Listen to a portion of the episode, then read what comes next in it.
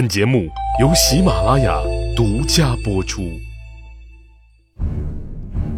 英雄成败任评说，流传千古不辍。曹刘诸葛故事多，无演义不三国。周瑜摆下鸿门宴，想杀掉刘备，可没想到有关羽保驾，未能如愿。送走了刘备，周瑜很是郁闷。正在此时，曹操就派使臣到三江口下书来了。周瑜接过书信，只见信封上赫然写着“汉大丞相赴周都督开差”。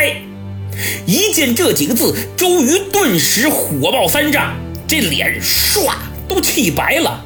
你曹操也太狂妄了，居然敢对我使用上级命令下属的口气！想到这儿，周瑜把手里的信擦擦擦擦擦撕了个分分碎，连拆都没拆，紧跟着一声令下：“来人，将曹操的使臣给我拖出去斩！”诸位。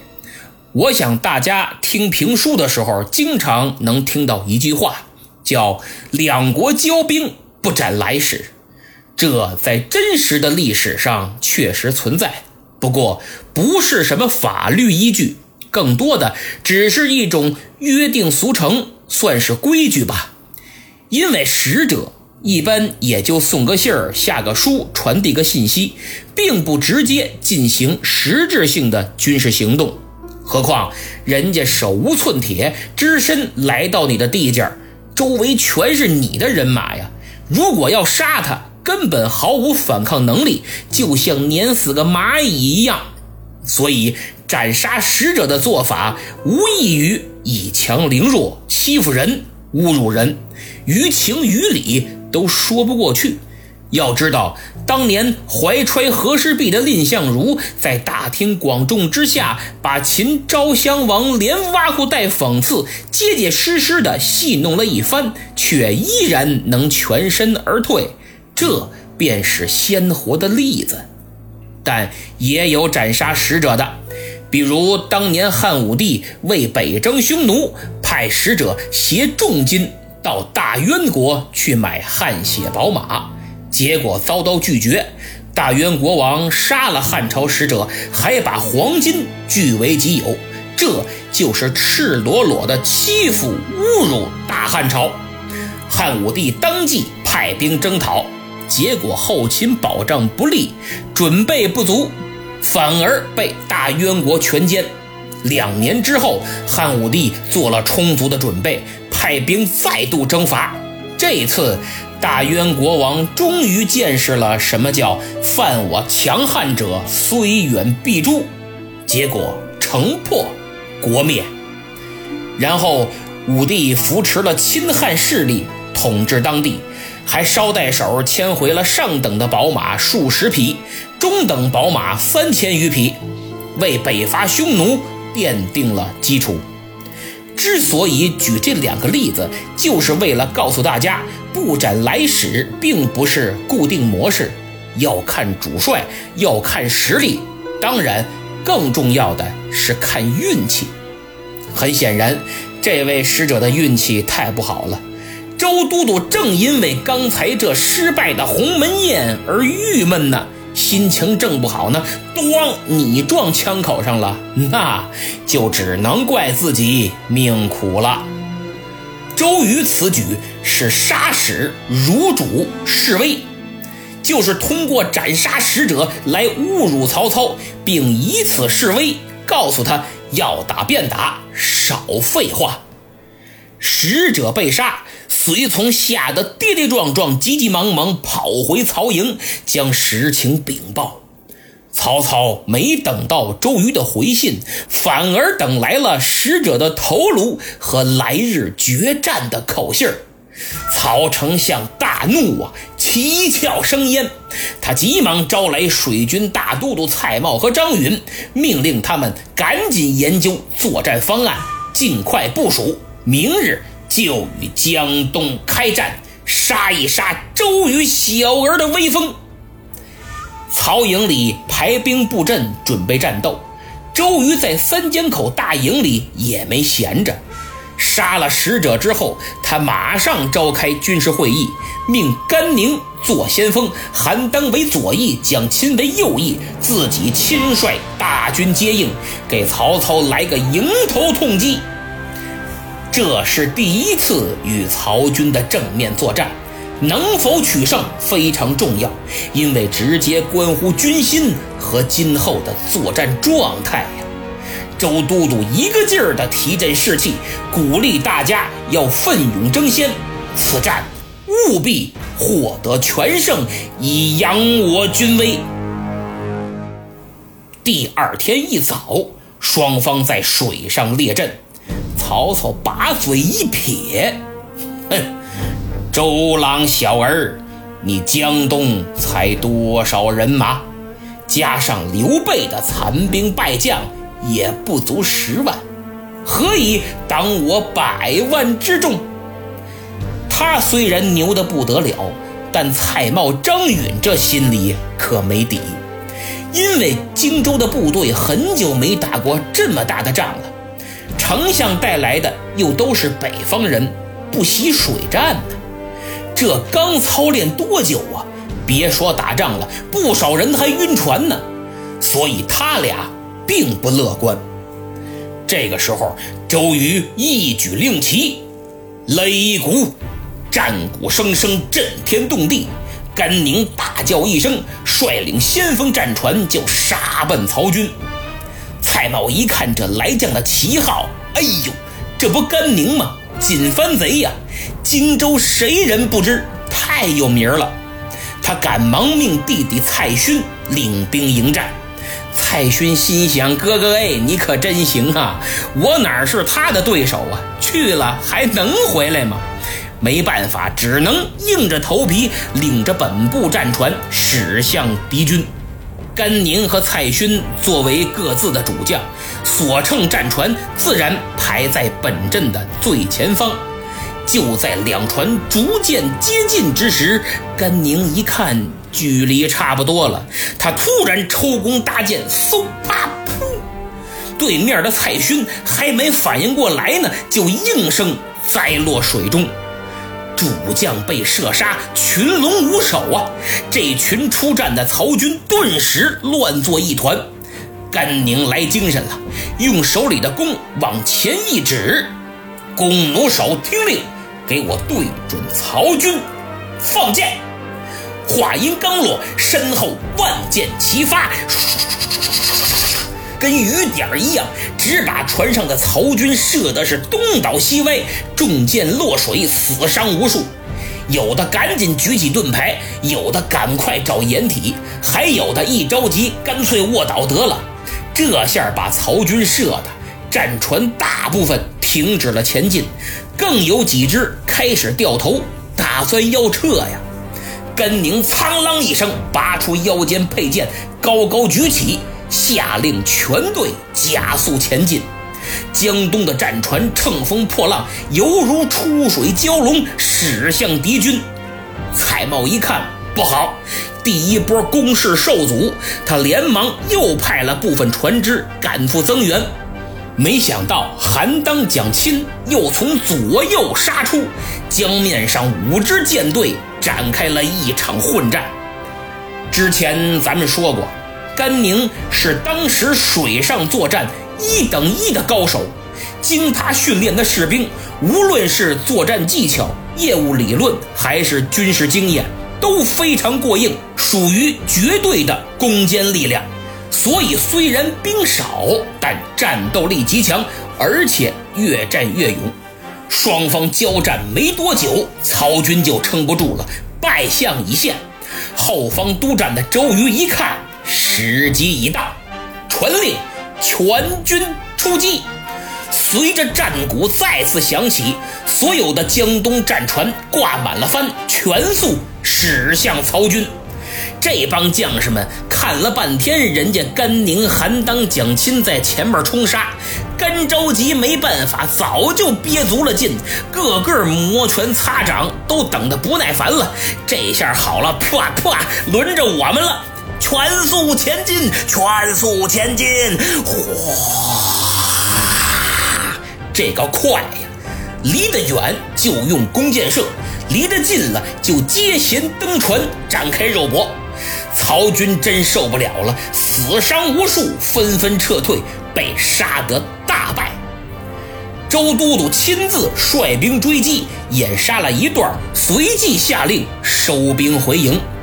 因为他明白，虽然取得了胜利，但兵力悬殊，不可轻敌冒进，所以见好就收吧，大仗还在后头呢。出战失利。曹操非常恼怒，直接责任人不用说，肯定就是蔡瑁、张允。回到大营，收敛了败兵，二人去到曹丞相跟前复命。一看丞相满脸怒气，他俩真害怕了，跪在地上头也不敢抬。曹操把眼一瞪：“二位将军在？在。”今日一战，大败而回，我军士气大挫，尔等作何解释啊？蔡瑁、张允跪在那儿，哑口无言，谁都不敢说话，吓得冷汗直流，顺着鼻子尖儿，吧嗒都滴地上了。曹操恶狠狠地看了他们一眼。这江东兵少，不足十万，居然打得我百万大军如此狼狈，是何道理？难不成尔等训练水军不尽心竭力啊？你们俩这降将不打算给我好好干呢？一听这话，蔡瑁脸儿都吓白了，诚惶诚恐。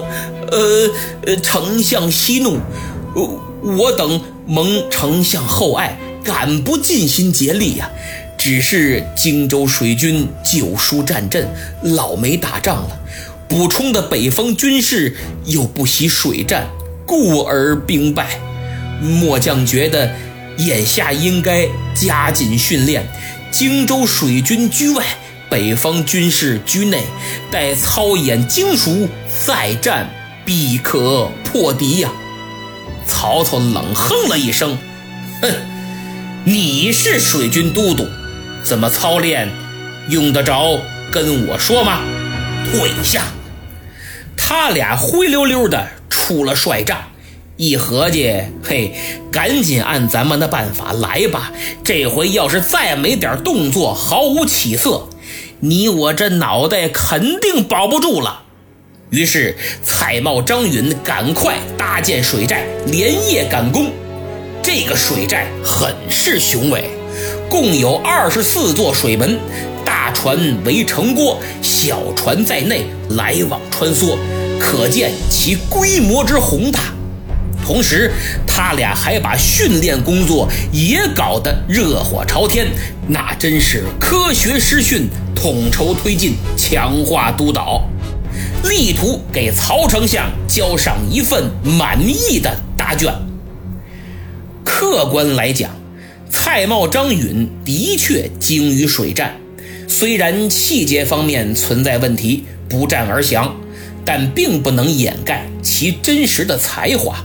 对此，周瑜更是心知肚明，他很清楚，今天头一仗虽然取得小胜。但并不意味着自己已然占据了优势，相反，作为专家，他发现曹兵虽水战很不熟练，但在战术方面还是比较严谨的，没有出现明显的纰漏。这显然是蔡瑁、张允的功劳。如果不是甘宁上来就射杀了主将曹勋，赢得哪能这么顺利呀？所以周公瑾觉得。这二人的存在绝对是个巨大的威胁。他正琢磨呢，忽然探马来报说，曹军已然搭建水军大寨，此刻正在指定水域开展大规模训练和军事演习。哦，周瑜心想，动作够快的，他赶忙出了中军帐，往对面一看，哎呀，就见对面曹营水寨的灯火彻地连天，照得江面通红，路上的营寨也有三百余里，烟火更是不绝呀。周公瑾暗暗吃了一惊，这曹操好大的气魄呀！不行，我得亲自去看看，弄清楚这水寨到底什么样，同时也得侦查一下他们的训练情况。想到这儿，他急忙找来了甘宁，命他连夜搭建彩船一艘。明日跟随自己去探一探这曹营水寨的虚实。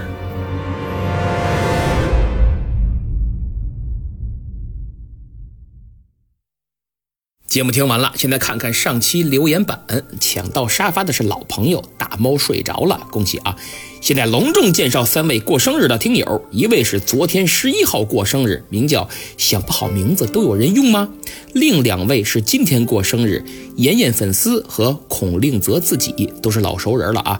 最诚挚的祝福送给你们。我看听友假装是酒醉人也留言祝你们生日快乐，哎呀，真是暖心。